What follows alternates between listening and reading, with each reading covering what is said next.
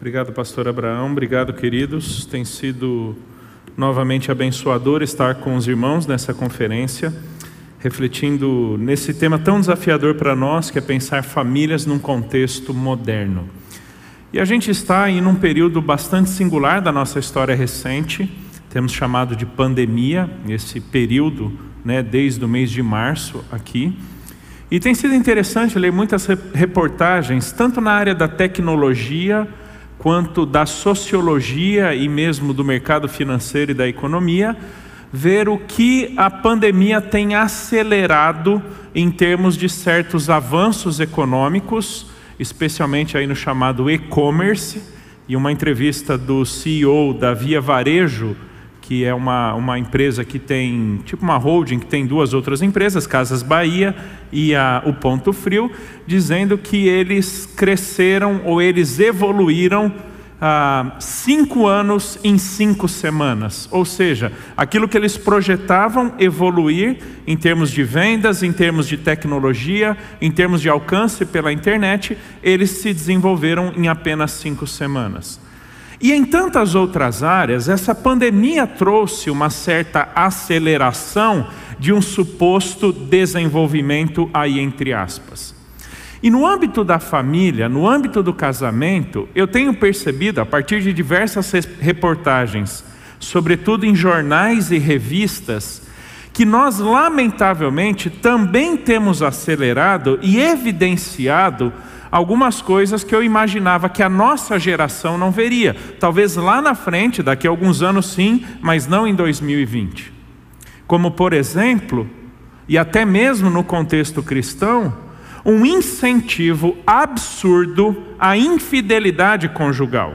Impressionante como a Folha de São Paulo tem trazido diversas reportagens sobre a importância dos casos extraconjugais porque no período da pandemia, cada um agora só pode ficar em casa e não pode mais ter relações com pessoas fora do casamento. E o quanto essas relações fora do casamento são importantes. Crescimento assustador do número de divórcios. Impressionante. Revendo algumas notas a partir de um, de um texto que eu escrevi sobre casamento em 2003. 2003 uma pesquisa minha dizia que, pesquisa em diversas fontes, que no ano de 2022, pouco mais de 50% dos casamentos terminariam em divórcio. Do ano passado para cá, relatório dos cartórios já nos diz que divorcia-se mais do que se casa no Brasil. Ou seja, já cruzamos os 50%. Lembro quando a pandemia começou e a Itália fez o seu lockdown, aquele o, o, o não poder sair de casa, que um site de conteúdo pornográfico liberou o acesso gratuito por um tempo exclusivamente ali para os italianos. O crescimento do consumo de material pornográfico nessa pandemia é simplesmente assustador avanços na sociedade, avanços no ser família. Se você tem acompanhado algumas dessas discussões, você percebe que a gente está falando sobre trisal, não é mais casal, é trisal. Modelos familiares nunca pensados e um incentivo cada vez maior à infidelidade e ao divórcio. Abra sua Bíblia lá em Malaquias capítulo 2, o texto que nós lemos. Um parágrafo muito pesado no livro, porque retrata a visão mais específica de Deus sobre a importância do casamento e como ele lida com aqueles que se voltam contra o que ele diz sobre o casamento. Malaquias é um daqueles livros que foi escrito depois da reconstrução do templo, quando o povo volta do cativeiro babilônico, e tem uma série de expectativas, toda, toda aquela expectativa de que agora tudo vai dar certo, Deus nos restaurou, Deus nos permitiu voltar para casa, temos aqui o templo reconstruído, não é tão glorioso como o anterior, mas Deus está conosco. Mas à medida que o tempo passa, Israel não mantém sua fidelidade a Deus em diversas áreas, financeiramente, religiosamente e familiarmente. Israel começa a comprometer sua aliança, seu compromisso com Deus, de tal forma a se deixar levar pelas suas próprias vontades e voltar a determinadas práticas que haviam sido abominadas por Deus antes do cativeiro babilônico. E Malaquias então escreve uma série de, de denúncias de Deus contra o seu povo, especialmente aos sacerdotes. E uma dessas denúncias era a bagunça em que Israel havia tornado seus casamentos, seus relacionamentos conjugais. Diz assim Malaquias 2, do verso 10 ao verso 16: Não temos nós todos o mesmo Pai? Não nos criou o mesmo Deus? Por que então seremos desleais uns para com os outros, profanando a aliança de nossos pais? Judá tem sido infiel e a abominação foi cometida em Israel e em Jerusalém. Porque Judá profanou o santuário do Senhor, o qual ele ama, e se casou com a adoradora de Deus estranho. O Senhor eliminará das tendas de Jacó aquele que fizer isso, seja ele quem for, mesmo que apresente ofertas ao Senhor dos Exércitos. Há outra coisa que vocês fazem: cobrem de lágrimas o altar do Senhor com choro e gemidos, porque ele já não olha para a oferta nem a aceita com prazer. E vocês perguntam, por quê?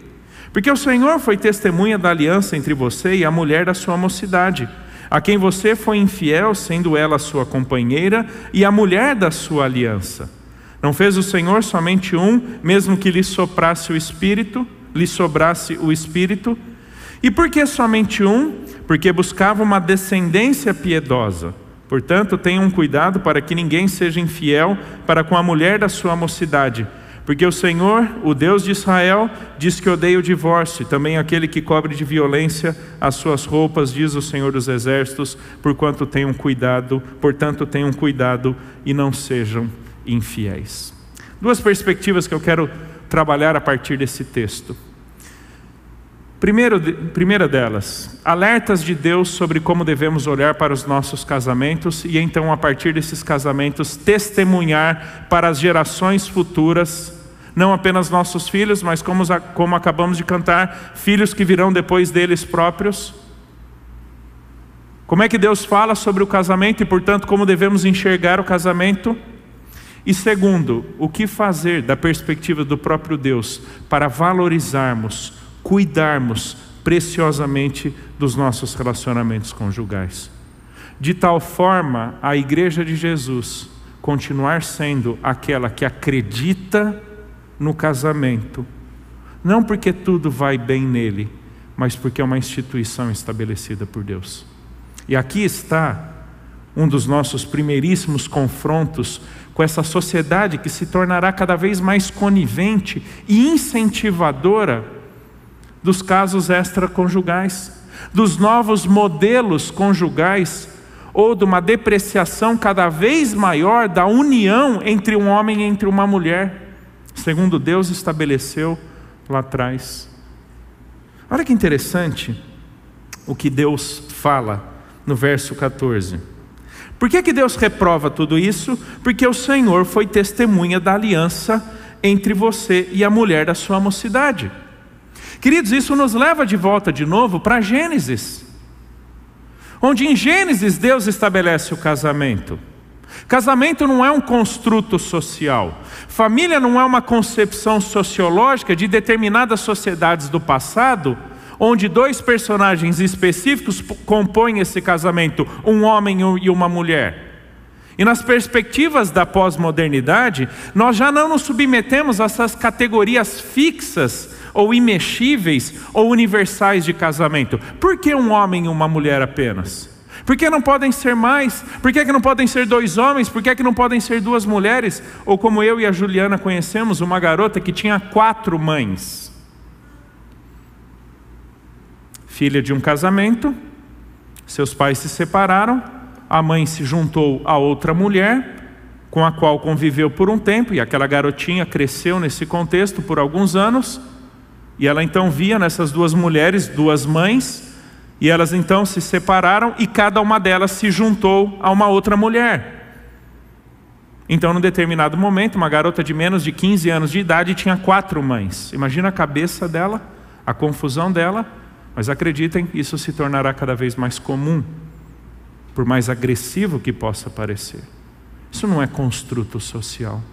De novo, não estamos lidando com ideologia, não estamos lidando com sociologia, estamos lidando com teologia.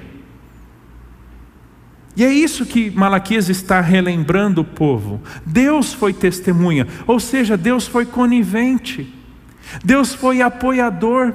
E a figura da testemunha no Antigo Testamento é extremamente importante porque demonstra alguém que consente, que aprova, que é participante de uma determinada relação de um determinado pacto. E aqui é importante a gente entender que o casamento, muito mais do que um contrato social, é uma aliança diante de Deus. E prestem atenção no seguinte: a despeito da consciência que o casal tenha de Deus, ainda assim, Deus, como o instituidor do casamento é aquele que garante a realidade desse casamento, independente dessas pessoas serem cristãs.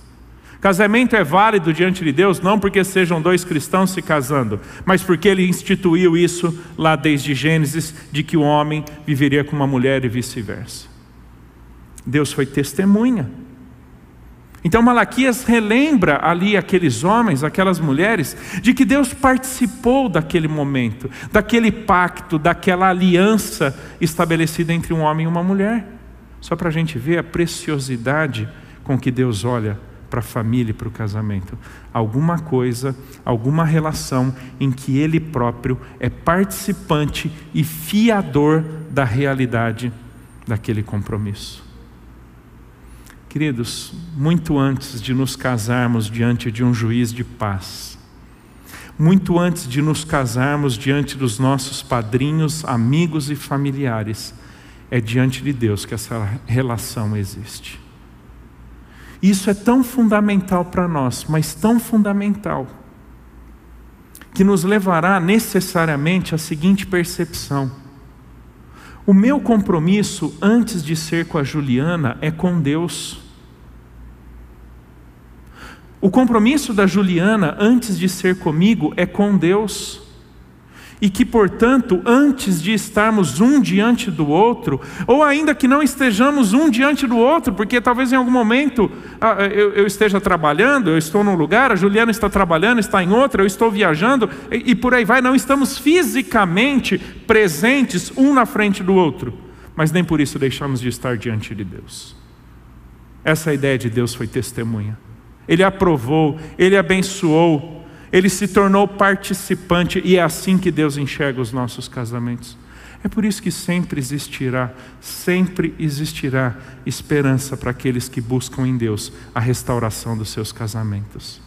Não porque sejam capazes de encontrar forças em si mesmos para resolverem seus problemas, mas porque contam com ninguém menos do que Deus, como testemunha, como garantidor da sua relação conjugal. Então, fidelidade conjugal não passa pela capacidade que eu, Helder, tenho de evitar pecados contra Juliana e vice-versa. Fidelidade conjugal não passa exclusivamente pela minha tentativa de ser fiel, seja lá em que área for a minha esposa, começa antes de tudo na minha fidelidade a Deus. É por isso que o texto fala sobre a profanação da aliança dos nossos pais no verso 10. Pecamos contra os nossos cônjuges quando nos esquecemos de quem é aquele diante de quem estamos primeiramente. Você lembra de José, quando ele tem a possibilidade de ter relações sexuais com a esposa de Potifar e possivelmente ninguém ficar sabendo? Porque a esposa de Potifar garante que não esteja absolutamente ninguém em casa. E o que é que José diz? Como cometeria eu tamanho pecado contra quem? Contra o meu Deus. Está aí um homem que tem consciência da aliança do povo de Deus com Deus e vice-versa, e que, portanto, qualquer pecado dele é, antes de tudo, pecado contra Deus. Queridos, o que mantém a fidelidade no casamento não é o amor que um tem pelo outro, mas o compromisso que temos com Deus. Isso é importante a gente entender. Porque quando a gente entende isso, as coisas não se tornam mais fáceis, tá bom? O pecado é real, a selvageria do mundo é agressiva. Fidelidade é viver na contramão de tudo aquilo que demonstra infidelidade, que é o normal. Você já se pegou torcendo pelo que fazia errado no casamento, no filme ou numa série? Porque parece que tudo concorre para isso. Fidelidade não é a capacidade que eu tenho de me manter firme com a Juliana, mas primeiramente a consciência que eu tenho de diante de quem eu estou, Deus. Por isso que Malaquias relembra: o Senhor foi testemunha da aliança entre você e a mulher da sua mocidade. Veja também o verso 16, quando Malaquias diz: Porque o Senhor, o Deus de Israel, diz que odeia o divórcio. A palavra divórcio aqui utilizada, traduzida por repúdio em algumas versões, é literalmente decapitação. Era um verbo usado, por exemplo, para retratar o corte de árvores onde você cortava uma árvore, você não tem mais como colá-la. Ela foi simplesmente decepada, assim como a decapitação. É assim que Deus enxerga o divórcio. É aquilo que Jesus vai relembrar lá nos evangelhos, mencionando Gênesis, aquilo que Deus ajuntou, não separe o homem. A fidelidade passa não simplesmente por vo alguns votos no casamento, quando dizemos na saúde ou na doença, na alegria ou na tristeza, mas quando entendemos a preciosidade do casamento para Deus, que portanto não tolera o divórcio. Queridos, eu vejo cada vez mais casais decidindo se casar já pensando nas implicações de caso não dê certo. Algum tempo atrás, Stephen Kanitz, um articulista da revista Veja, falou sobre contrato de casamento,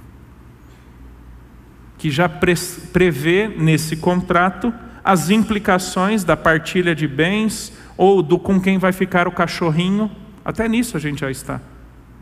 Né? Já entra no, no, no, no contrato de casamento quem vai ficar com os pets do casal caso haja um divórcio.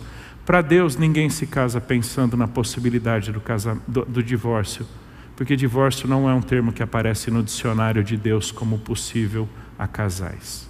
Deixa eu abrir um parênteses aqui, não tenho todo o tempo para lidar com ele, mas é importante. Ainda que Deus odeie o divórcio, Deus é a melhor pessoa e a mais capacitada para lidar com divorciados em termos de restauração. E a igreja cristã é aquela que sabe abraçar pessoas que passaram por circunstâncias como essas. O ódio de Deus ao divórcio demonstra a preciosidade com que ele trata o casamento. Mas ele sabe muito bem lidar com pessoas que passaram por essas circunstâncias. Seja lá por que motivo for, sem entrar nos méritos, Deus sabe restaurar pessoas, Deus sabe restaurar emoções, Deus sabe restaurar casamentos quebrados e falidos. Deus sabe restaurar homens e mulheres que foram traídos. Deus sabe restaurar homens e mulheres que foram abandonados por seu cônjuge. Deus sabe fazer isso, mais do que qualquer um de nós. Então, ainda que Deus odeie o divórcio, Ele ama aquele que prontamente se submete a Ele, a restauração dele, mesmo que tenha passado pelo divórcio. E de novo, a igreja é o melhor ambiente para recebermos essas pessoas e cooperarmos com elas para a restauração da vida, das vidas delas em Cristo. Talvez os seus casamentos nunca sejam restaurados e Deus sabe lá por que motivo, mas certamente abraçaremos essas pessoas e as trataremos como irmãs em Cristo. Mas nem por isso Deus deixa de dizer que odeia o divórcio. Por quê? porque o casamento é precioso para Ele. E eu gosto muito, eu e Juliana gostamos muito de acompanhar jovens casais, casais de namorado, namorados, e na medida que eles estão avançando para o período do casamento, realmente de se casarem, a gente fala, né? É, vocês estão entrando em algo muito sério e que no, no dicionário de Deus, divórcio não é uma possibilidade no casamento. Então pensem muito bem. E como diz um amigo nosso, namoro e noivado foram feitos para dar errado. Porque uma vez se casando, não pode dar errado. Então a hora de se separarem é antes do casamento. Isso não quer dizer vocês pais que talvez não gostam do namorado ou da namorada de seus filhos vão ficar torcendo agora para dar errado, né? Ou vai cutucar o filho e mandar um WhatsApp aí para ele dizendo: Ó, oh, ouviu? É assim, está na hora de dar errado. Não, não é essa a ideia. Né? É hora de perceberem caráter, não preferências apenas. Caráter, compromisso com Deus, genuinidade da fé cristã, porque uma vez que entrem no casamento, certamente chamarão Deus por testemunha e Ele levará, Ele levará a sério o compromisso que nós tomamos diante dele. É assim que Deus trata o casamento, como algo extremamente belo e precioso. Você se lembra de Oséias, o profeta, que a figura do casamento é a figura usada por Deus para falar do relacionamento dele com o seu povo, e que é a figura do casamento usada no Novo Testamento para falar sobre o relacionamento de Cristo com a igreja, o noivo e a noiva. Veja que a figura do casamento perpassa toda a Escritura, não apenas de personagens, um homem e uma mulher, senão também entre Deus e o seu povo. Você já percebeu que a Bíblia começa do mesmo jeito como termina, só que numa visão restaurada? Ela começa com criação, termina com recriação. Ela passa por um casamento e termina com as bodas do cordeiro. Ela passa pelo pecado e ela passa e termina com a resolução do pecado. Leia a Bíblia numa perspectiva de espelho e você verá a preciosidade com que Deus trata o casamento, porque família é algo que transcende, é algo que perpassa toda a Escritura. Deus ama aqueles que amam os seus cônjuges, segundo o compromisso que assumiram diante de Deus. Segunda perspectiva, e assim caminho para o encerramento, é diante disso, como é que então eu lido com o meu cônjuge? Como é que eu não cedo essa pressão cada vez mais tentadora, banalizadora do casamento, do relacionamento conjugal? E com isso, pais, vocês casados, nós casados. O maior legado que podemos deixar aos nossos filhos, em termos de casamento, é exemplificando para eles, em loco, como nós tratamos o nosso cônjuge. Você pode falar mil coisas para eles sobre casamento.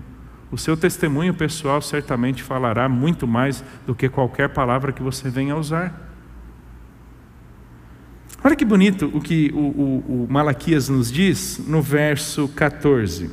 Porque o Senhor foi testemunha da aliança entre você e a mulher da sua mocidade, a quem você foi infiel, sendo ela sua companheira e a mulher da sua aliança. Verso 15: mulher da sua mocidade. Essa expressão mulher da sua mocidade, muito mais do que simplesmente falar do, do, do a idade com que a pessoa se casou, aponta para a realidade de uma relação que transcende o tempo.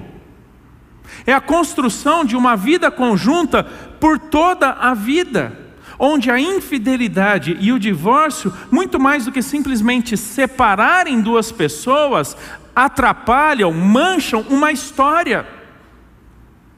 É impressionante hoje como diversos artigos, diversos articulistas e reportagens tentam criar a ideia de que o divórcio dos pais não produz efeitos negativos nos seus filhos. Isso é lamentavelmente errado. São pessoas que provavelmente nunca aconselharam filhos, fruto de, de lares desfeitos. Então, quando Malaquias fala de mulher da sua mocidade, sua companheira, mulher da sua aliança, ele está falando é aquela pessoa com quem você estabeleceu um compromisso de vida, com quem você está construindo uma história. Eu gosto muito de pensar no casamento dessa forma. A gente se casou não simplesmente para morar no mesmo lugar, não simplesmente para termos algumas coisas em comum, mas antes de tudo, para termos uma história juntos, até que Cristo volte ou a morte chegue. Às vezes a gente faz um exercício de, de mental de pensar como seremos nós dois mais velhos. O que, que a gente vai estar fazendo juntos? E é legal pensar isso. Não estou dizendo que eu esteja com pressa, ok?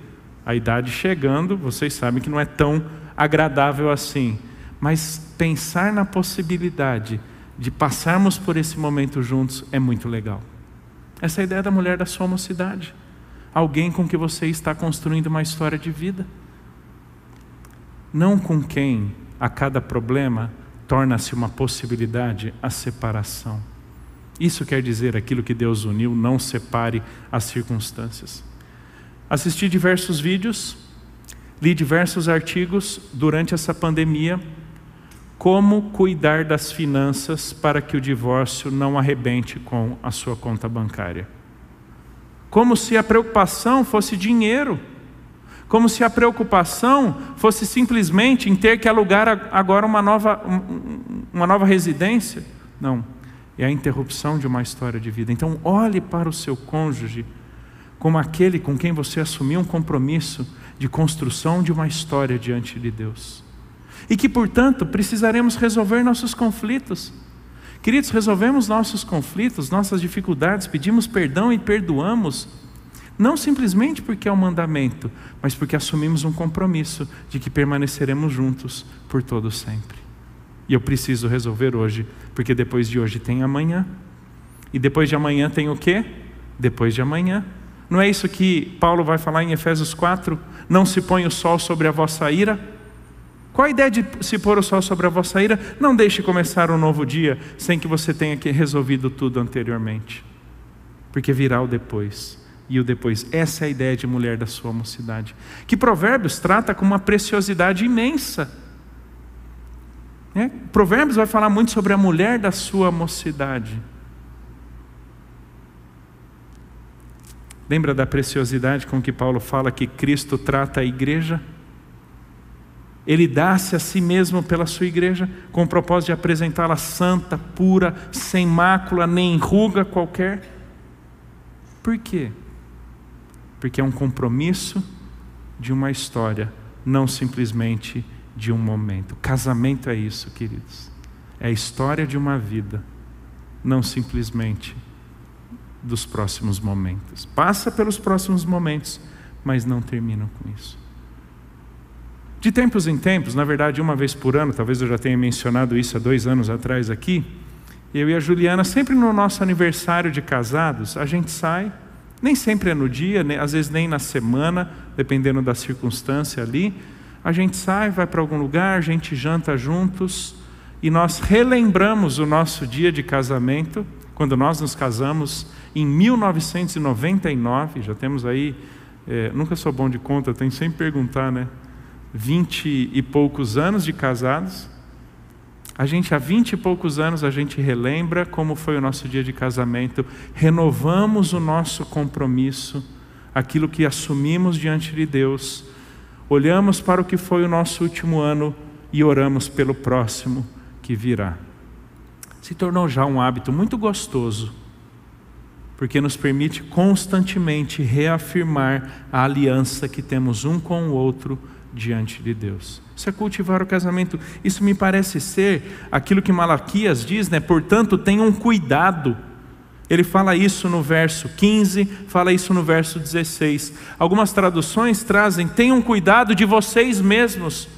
Ou seja, cuidem um do outro de tal forma que vocês não incorram nesses erros. Numa geração e época onde pais vivem em função dos filhos, do trabalho e de tantas outras coisas, se esquecendo um do outro, quando filhos saem de casa, quando se aposentam ou tantas outras coisas acontecem, descobrem que não se conhecem mais, descobrem que não investiram, não cuidaram um do outro e, portanto, agora são estranhos. Sabia que para os casais casados até a década de 80, o tempo de casado, tempo de casado aí entre 20 e 25 anos é crucial, que é quando normalmente acontece o maior número de divórcios. Por quê? Porque é quando os filhos saem de casa. E quando saem de casa, os, os casais percebem que não se conhecem mais, não tem mais intimidade. Conselhei já diversas circunstâncias, casais que só estavam juntos porque precisavam por causa dos filhos. Essa não é a ideia de cuidar um do outro. Na verdade, é o oposto disso, né?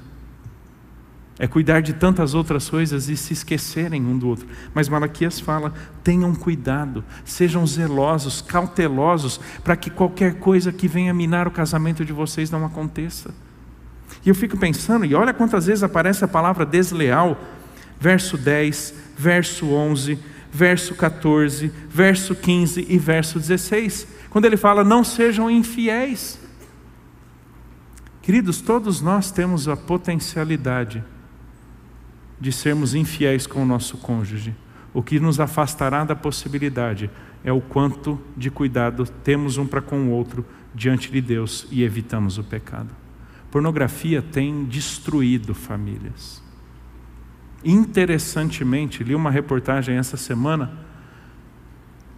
falando sobre o quão perniciosa é a pornografia para o casamento. Na Folha de São Paulo eu fiquei surpreso.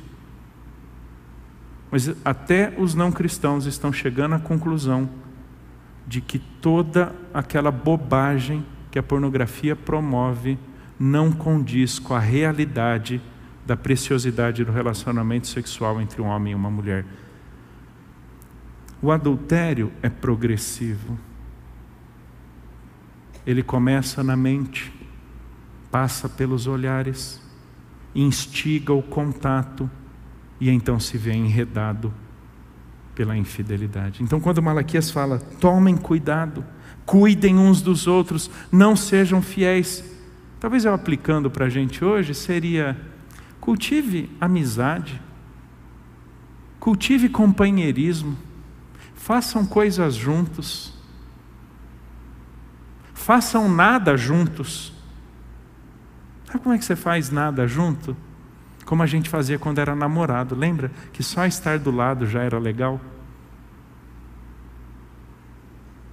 Dar uma volta. São pequenas coisas que nos permitem conversar, dialogar, bater papo.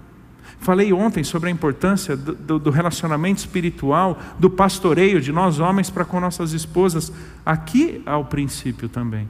Esse cuidado passa pelo compromisso com Deus, pelo investimento espiritual um na vida do outro, o cuidado para que ambos estejam cumprindo com a palavra de Deus.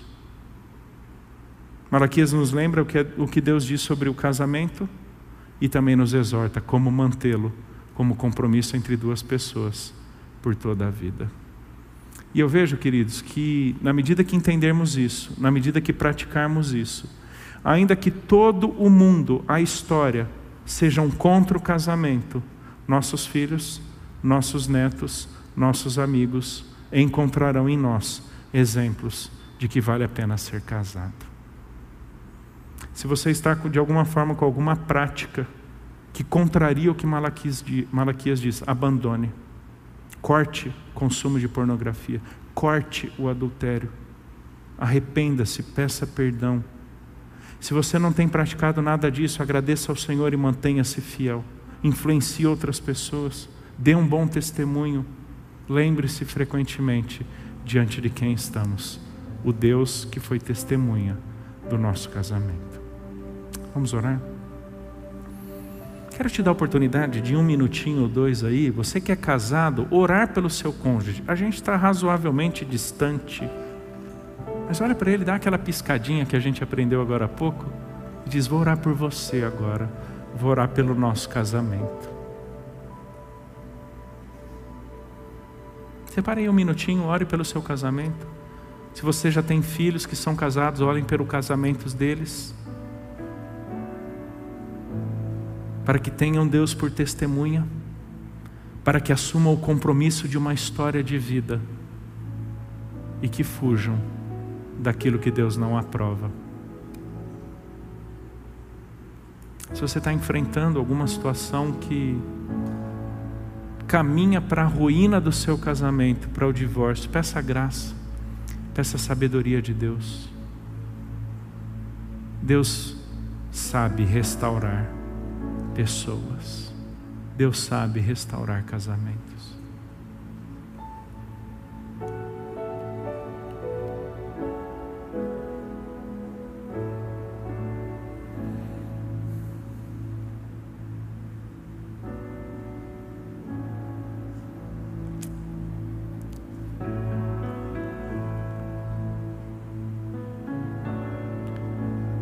Deus, muito obrigado, porque a tua palavra testemunha para nós de que foi o Senhor, o Senhor mesmo quem instituiu o casamento. Que o Senhor mesmo separou Israel para estabelecer essa relação conjugal. Que o Senhor em Cristo disse que a tua igreja é noiva de Cristo e que um dia celebraremos com Ele essas bodas lá nos céus. Muito obrigado, Deus, porque o Senhor trata de uma forma preciosa, bela, santa os casamentos. Por isso, Deus, nos ajude a relembrar que o Senhor é testemunha do nosso casamento. Independente de quando ou como esse casamento tenha sido celebrado, com consciência ou não do Senhor antes da conversão em Cristo mas que por ser algo instituído pelo Senhor foi feito diante de ti. Por isso, Deus, que o Senhor aprove nossos casamentos. Que o Senhor se satisfaça, tenha alegria na relação que temos com nossos cônjuges. Mas para isso, Deus, dê-nos santidade, dê-nos exclusividade aos nossos cônjuges, nos livre de pecarmos com, com os olhares nos livre de pecarmos por meio de relacionamentos com pessoas do sexo oposto que não nossos cônjuges. Nos ajude, ó Deus, a experimentarmos dessa aliança, os homens com as mulheres da sua mocidade e as mulheres com os homens da sua mocidade. E que com isso, ó Deus, tomemos cuidado uns, uns dos outros e assim celebremos a preciosidade do casamento. Pedimos isso em Cristo Jesus. Amém.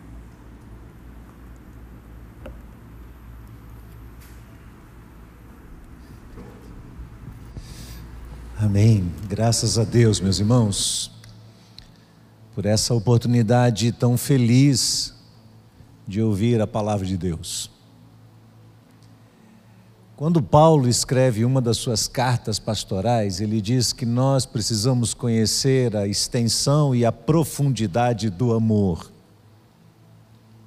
E eu gosto dessa expressão, porque quando a gente fala de extensão do amor, a gente pensa nessa abrangência tão grande. O, o texto lido hoje aqui, pode ser que quando o pastor Helder começou a ler esse texto, alguém tenha pensado assim: ah, eu não sou casado, ele vai falar para casais, então essa palavra não serve para mim. Mas é um grande engano, porque a palavra de Deus é extraordinária e ela possui um alcance incrível. Eu imagino como um jovem adolescente ouviu essa pregação de hoje e começou a redefinir os seus padrões, ou melhor ainda, começou a compreender a maneira sólida como a palavra de Deus fortalece o nosso pensamento, contra as modernidades, contra toda a pressão que a sociedade faz por um modelo diferente desse estabelecido por Deus. Então, o jovem adolescente, um jovem que nesse momento está vivendo a sua, a sua expectativa em relação à sua vida futura, olha para um texto desse, esse texto é um lastro, é um alicerce para a vida dele. A gente está vivendo uma experiência interessante, eu e Cléo. Nós temos os nossos pais que estão na fase idosa e eles têm as questões a serem resolvidas dentro do coração deles. Eu e ela estamos vivendo a fase do ninho vazio e como o Helder falou, vivendo já esse momento numa perspectiva da vida dois. Temos uma filha casada, no início ainda do seu casamento, ainda sem filhos. E temos um filho ainda solteiro.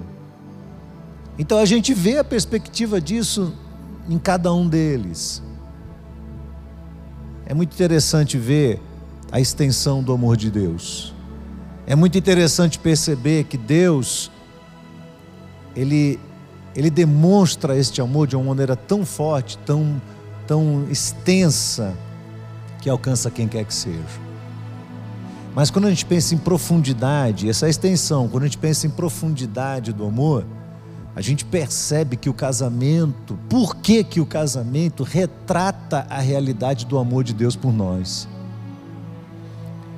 Porque qualquer, me desculpe a expressão, qualquer xiita poderia dizer assim: ah, essa é uma regra muito banal. Quando você diz que você, quando se casa, se casa para sempre, isso é uma regra banal. Não é uma regra banal. O que acontece é que isso revela para nós a profundidade do amor de Deus por nós. Como disse o profeta Jeremias, com amor eterno, o Senhor diz pela boca dele: com amor eterno te amei, por isso com benignidade te atraí. Ou João 13, quando Jesus diz assim: E Jesus, tendo amado os seus discípulos, amou-os até o fim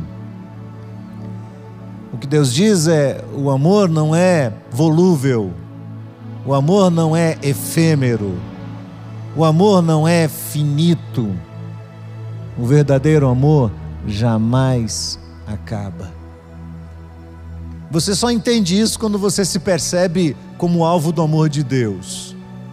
Você só compreende isso na perspectiva de uma relação a dois quando você percebe que Deus não nos abandona, porque nós fazemos isso ou aquilo errado. Não chega uma hora que Deus fala assim: Olha, meu amor por você acabou. Eu não gosto mais de você. Não chega uma hora que Deus olha para você e diz assim: Olha, nós dois somos incompatíveis. Isso não existe. Simplesmente fora de cogitação. Deus nos trata com base no seu amor. E o seu amor por nós é eterno. Por isso, um jovem que está ouvindo essa mensagem sabe que ele está entrando num casamento não, não estigmatizado por uma regra que diz assim: pronto, agora você casou e você tem dever e obrigação de ficar o resto da vida com sua mulher. Não, não é uma regra fria, é algo mais profundo, mais intenso, é algo que retrata o amor de Deus por nós. Muito obrigado, Pastor Helder, por essa palavra. E que ela nos sirva, irmãos, como base quando eu penso na profundidade do amor de Deus, e muito bem destacado por Ele, o amor de Deus por nós é tão profundo que aqueles que tiveram que de alguma maneira passar por uma experiência de divórcio e estão aqui ou estão nos ouvindo e vendo pela internet, você sabe disso. O Senhor tem reconstruído a sua história. O Senhor tem dado a você uma oportunidade de enxergar aquilo que talvez antes não tenha sido tão claro assim, mas hoje é mais claro. E ao ouvir essa mensagem, você pode pensar na sua perspectiva de uma restauração, de uma reconstrução de vida. Com isso, eu não estou dizendo aqui que os cristãos estão liberados para se divorciarem sob qualquer hipótese. A mensagem é muito clara. Não é essa a vontade de Deus para nós. Circunstancialmente isso vai acontecer e nós sabemos, e temos familiares e amigos e, e parentes nossos que enfrentaram essa dor. E sabemos que eles são alvo do amor de Deus e do cuidado de Deus também. Deus nos guarde, irmãos. Que essa palavra fique gravada na nossa mente.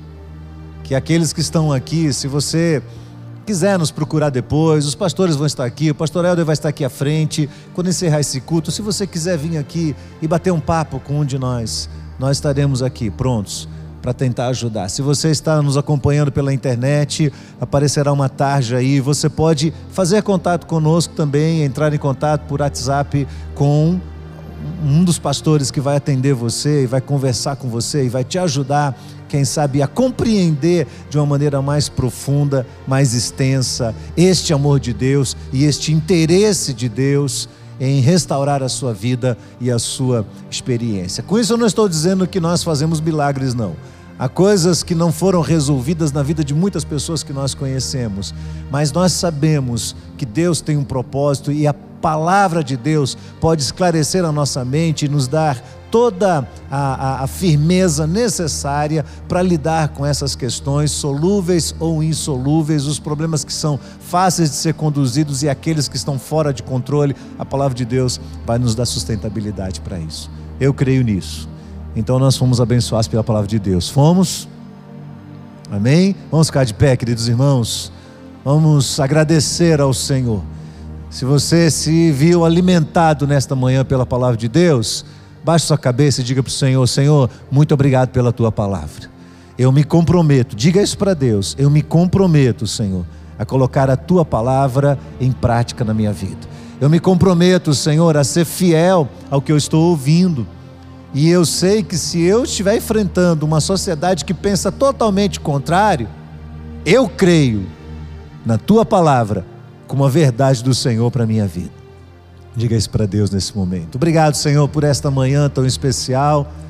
Obrigado por cada pessoa que aqui está participando desta mesa tão farta. Obrigado, Senhor, porque a tua verdade é clara para nós.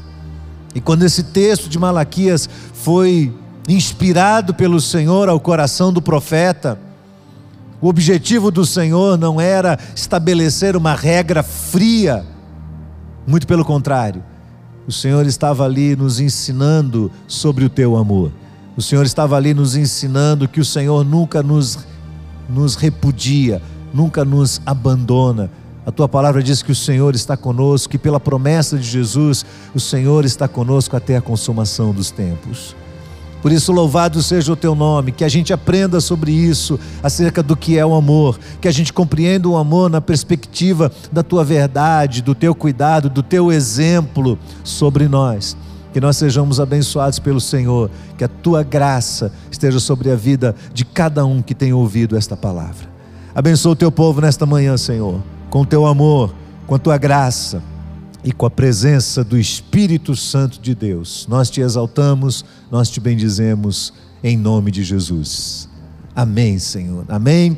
Deus abençoe. Lembre-se que hoje à noite nós estaremos finalizando a nossa conferência. Se você não estiver presencialmente conosco, você pode acessar na internet e ver a finalização desta conferência. Obrigado, pastor Helder, mais uma vez. Obrigado irmãos do Ministério de Família. Vamos em paz. Deus os abençoe em nome de Jesus.